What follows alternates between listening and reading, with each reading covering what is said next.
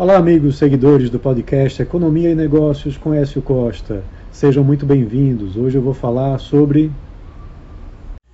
as exportações de frutas frescas do Brasil que bateram recorde em 2023. No levantamento de janeiro a novembro, a receita com os embarques já superam 1,1 bilhão de dólares, montante maior do que aquele de 2021 levando o ano inteiro em consideração. Essas exportações, elas são de 10 das 10 principais frutas frescas brasileiras que são mais vendidas no exterior: a manga, melão, uva, limas e limões, melancia, mamão, abacate, maçã, banana e laranja. Essa receita ela é consequência do aumento do preço médio pago pelas frutas uma vez que os embarques em volume estão abaixo dos verificados em 2021.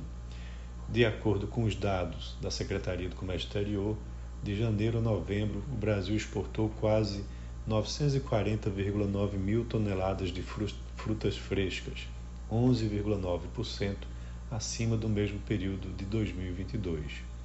E com esse desempenho, as exportações já superaram a meta que era de chegar em um bilhão de dólares, com um crescimento de 30,4% em comparação com 2022.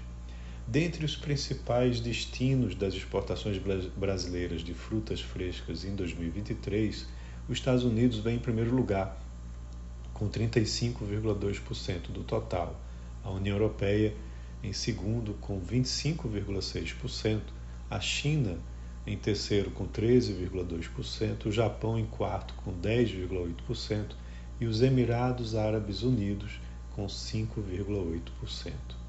Dentre as principais frutas, o mamão teve queda na produção em 2023 com redução do volume embarcado, mas os preços obtidos com as vendas externas foram maiores. O Brasil domina o mercado europeu do mamão. Em 2022, das quase 32 mil toneladas importadas pela União Europeia, 29 mil toneladas, ou 90%, foram fornecidas pelo Brasil, segundo estatísticas da Comissão Europeia. A manga teve um clima desfavorável no final de 2022 até o início de 2023, limitando a produção de manga no Vale do São Francisco, que é um dos principais polos de fruticultura do país. No primeiro semestre, consequentemente, é, os embarques da fruta foram afetados. Já no segundo semestre, período de pico da safra na região, a expectativa é, de um, foi de uma superprodução que foi frustrada pelo clima quente no inverno. A melhora nas condições logísticas também favoreceu os embarques brasileiros de manga, principalmente para os Estados Unidos. Com relação à melancia e o melão, com o El Ninho ocorreram menos chuvas nos polos produtores e os custos de produção caíram.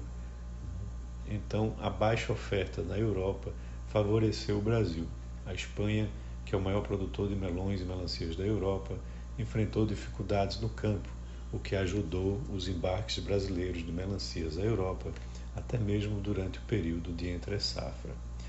Interessante entender que para 2024 o cenário pode continuar positivo para as frutas do Vale do São Francisco, principalmente no primeiro semestre, quando os demais países concorrentes, principalmente o Peru, ainda devem registrar volume e quantidades é, prejudicados por conta do forte efeito do El Ninho sobre a produção naquela região.